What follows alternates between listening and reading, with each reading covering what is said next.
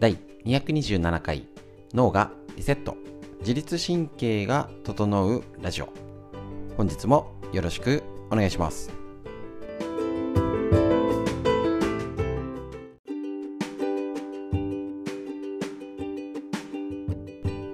こちらのラジオは埼玉県本庄市にあります芦沢治療院よりお届けしております。自律神経が整うラジオということでこちら紹介しているのが、えっと、月水金朝9時よりライブ配信をですねしておりましてこちらストレッチですね。LINE ライブ YouTube ライブで無料でやってるんですけれどもこのストレッチが、えー、ただ伸ばして気持ちいいねっていうストレッチじゃなくて自律神経歪みを直してホルモン脳がリセットするストレッチを紹介しております。でこのストレッチ中の解説を結構重視してましてどういう理論なのとかあの難しくない範囲であの今ねあの自律神経更年期うつだったりねいろんなことがあの病気病気症状の原因が複雑になってるのでその解説をですねライブ配信のライブ配信中にもう生で録音しちゃうというね暴挙に出ておりますけどそちらの中身で、えーと、少しでも皆さんと自律神経でストレッチ体のことから、えーと、症状健康になるための情報を一緒に共有できたらなと思ってこちらラジオをお届けしております。なのでぜひぜひなんかちょっとあの気になったなっていう方は、えーと、ストレッチもあの YouTube でやっておりますのでご覧ください。その、えー、とストレ、えー、と解説と,、えー、とホルモンえーと、痩せるためのホルモンの紹介しておりますのでね。ぜひぜひ一緒に賢く、えーと、痩せて健康になるために勉強していきましょう。よろしくお願いします。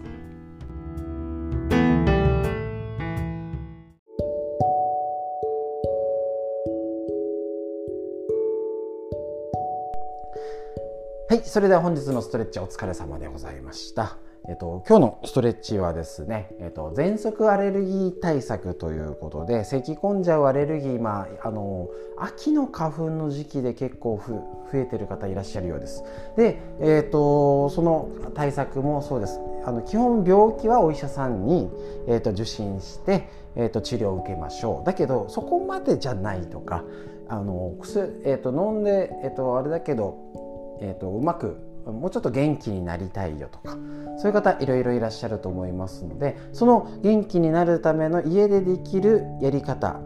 をぜひぜひこちらストレッチってことでやっていきたいと思います。もちろんこれ、えーと、普段のあと肩がね、姿勢が悪いよとか肩こり首が辛いとかそういう方の,、えー、のためにもなりますのでぜひぜひね今日のストレッチ YouTube 版に載っておりますのでやってみてください。特に狙ったのはオープンチャットの方では画像を載せてあるんですけど肩ですね。のところだいたいツボはざっくり。いい加減に言うと鎖骨肩ねあの力こぶのところ肘前前腕って手手首あ肘から手首親指のところ。なんとなくこのラインぐらいが固まるよっていうとこれが動きが悪いよっていうと逆ね肩が前に出て肘が上がっちゃって手首に力が入っちゃう時になるんですね。そうするとどういうことっていうと結局指を使いすぎてたりパソコンの悪い姿勢。言ってしまえばパソコンって大した運動してないんですよね。そうですよね。だけどなんでお疲れちゃうの？手で指先だけ動かしてて肘が開いて肩上がっちゃうんですよね。そうすると首肩動き詰まって首こり肩こりになっちゃうよねってなるんですけど今スマホで親指を使ったりしてるんですね。動き。でそれがね変な姿勢でやったりとかしてると結局このラインがなんか疲れちゃうからとか。ちょっとソファーで寝ながらこうにこんなになってやったりとかいろんな変な姿勢でこの肩肘手首に対して悪い姿勢を作っちゃってるんです。ですね。これが余計呼吸器系お腹を潰したりとかうまく酸素が回らないようなんていう元になっちゃってるしこれが原因で姿勢が悪くなってるので狙いはね肩首をさすさすしてでしっかり肩の教えるストレッチ。これね肩関節整えるのにはいじゃあ肩を伸ばしましょうじゃなくて横から万歳することで肩甲骨を含ませていい運動このね。肩甲骨の動きをつけてから肘を曲げて手首をひねることによって筋肉関節筋膜をいい位置にします。この状態から伸ばして息吸ってあ最初今日はね一個一個丁寧にやったのでわざわざ戻してやり直してってやってしっかり効かせる。で肩がきつい方ほどここがねそもそも使えてないんです。だから横から万歳が実はもう肩甲骨の動き悪くて肘も悪い手首も悪いから普通にいい技やっても効きづらい肩なんです。効きづらい肩肘手首なんです。なんですね。だからわ今日は一回一回セットすることでしっかり効かせたいよ。だから喘息アレルギーとかお持ちの方っていうのはあここがそもそも動き悪いかもってことで見るとねなんか咳喉だけのことじゃないんだっていう見方にもなるし。しっかり呼吸いい位置でやって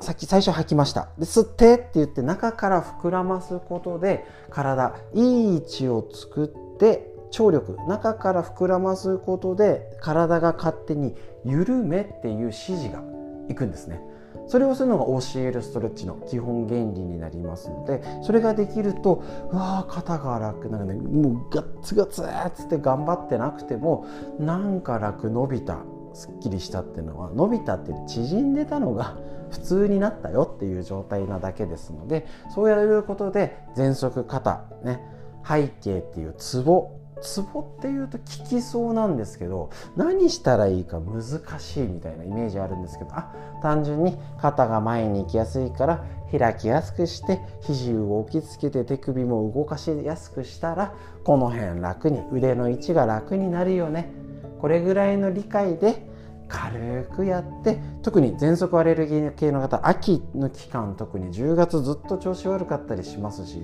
季節の変わり目急に来ますのでちょこちょこいっぺんに直すよりこれをちょこちょこ1日に2回3回を継続してやるってイメージで1回を無理なくやってみてください。ということでこんな感じでいった、えーと、説解説がおしまいになります。ありがとうございました。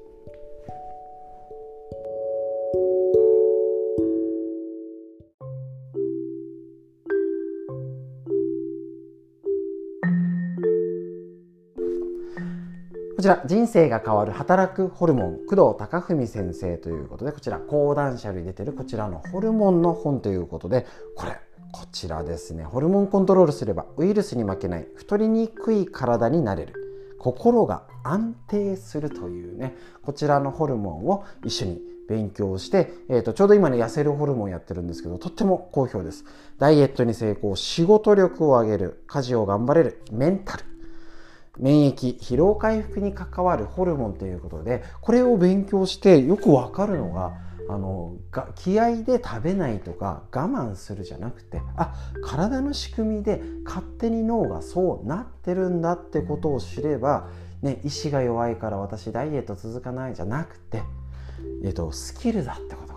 わかると思いますので、え、ー、とね、何にも知らないでね、スポーツでも楽器でも上手くなりません。こうやったら、最低これやったら練習うまくいくよっていう基本を押さえるだけで、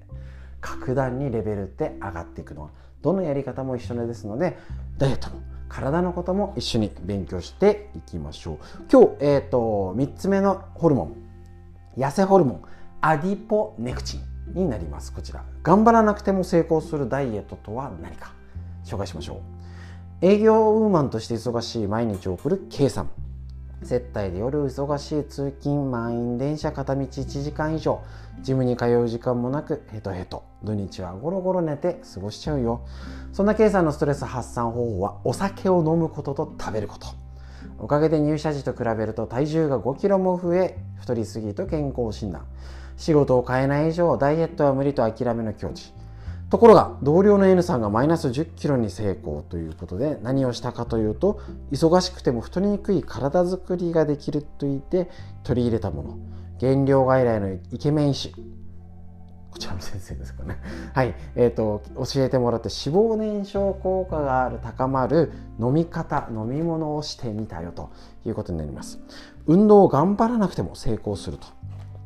こちら仕事が忙しくストレス解消する、ね、食べることに求めてしまう。ね、かつてねこちらの先生もそうだったらしいんですね。バランスよく食べて適度な運動をすることが理想ですけどなかなかできない。なかなかできない。ね、そうするとねまた太りすぎを放置してると生活習慣病やがんのリスクも上がっちゃうと。いうこちら。でこの先生が編み出した方法が痩せホルモンを増やすダイエット。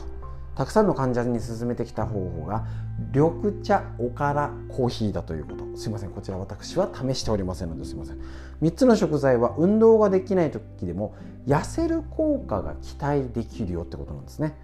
緑茶カテキンとコーヒーポリフェノールのクロロゲン酸というやつには脂肪燃焼効果が期待できると。緑、ね、お茶のカテキンが含有されてるね。茶緑カテお茶カテキン茶カテキンですね。すみません。紅茶でもウーロン茶でもほうじ茶でも好きなものでいい。だから緑茶じゃなくていいよ。ねえっと紅茶ウーロン茶ほうじ茶。ね。緑茶とコーヒーを1対1で割り。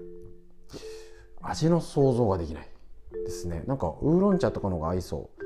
う。ね。あのー、お茶お茶とコーヒー。1対1で割っておからを粉末にしたおからパウダーをスプーン1杯程度混ぜるだけですね。食物繊維が豊富で腹持ちがゆえに筋肉の材料になる良質なタンパク質も入るよ。でこちら大豆タンパクに含まれるベータコングリコンコングリシニンは糖や脂肪を消化しやすくする。要は結局脂肪燃焼やつですね。するアディポネクチンっていうホルモンを増やす作用があるんですね。これを1日3回食事前に飲みましょう。なんかあのプロテイン飲むみたいな感覚でしょうかね。他にもおからパウダーはヨーグルトに加えて取る方法とかもあります。手作り酵素やってる方はこれあの酵素におからパウダーを入れるといいかもしれません。内臓が増える内臓脂肪が増えるとアディポネクチンの分泌が減ってしまいますが皮下脂肪よりも内臓脂肪がね落としやすいんですよね。そうなんです。緑茶おからコーヒー。ですね。まあ、えーと、上手にいっぺんに飲むとやりにくい方そのね酵素にあのおからでもいいですしまずまず緑茶におからから入れてみるとか。ちょっとねあのいっぺんにやらなくても、えーと少しずつやるっていうのをお試しください。もちろんこれで少しね食事食事を減らすっていう意識も大事ですよ。今までのに合わせて言うと,、えーと、こちらですね、えーと、レプシングレリンを、えーと、上げないように要は余分に食欲増加させないようにしっかりよく噛んで食べること。睡眠をとることも合わせてしないとダメですからね。これだけやったんじゃダメですからね。で合わせて食事こちらですね。えっ、ー、と食事前ですね。食事前にこれを飲むと。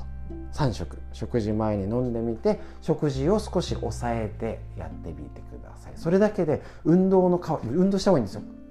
した方がいいんですよ。だけどなかなかできない人はそういうやり方もあるよってことで是非ホルモンを知って体を燃焼効果を高めた上で賢くダイエットしてみてください。ホルモンの話以上です。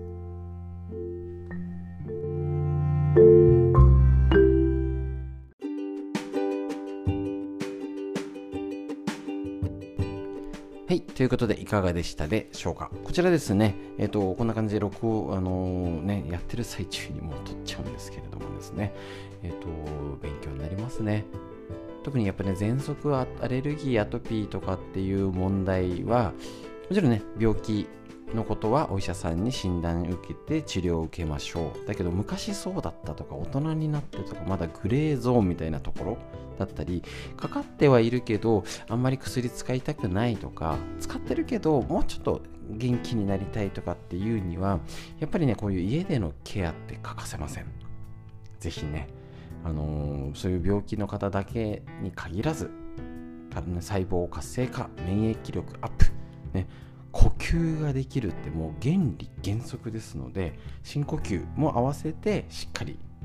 できるとねどうしてもね簡単に何々すると治何々治るみたいなね飛びつきやすいんですけど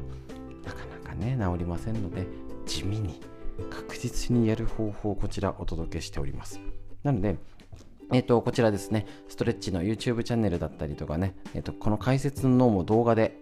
サブチャンネルでありますし、えっ、と、SNS ですね、こちらいろいろ、えっ、と、Twitter だったり Facebook だったりやっておりますので、ひらがな、しざわ、漢字、治療院で検索していただけると何かしら出てきますので、チェックしてみてください。ということで、えっ、と、本日も最後までお聞きくださいましてありがとうございました。またね、月、水、金、今度金曜日ですね、朝9時よりライブ配信やっておりますので、そちらでお会いしましょう。またよろしくお願いします。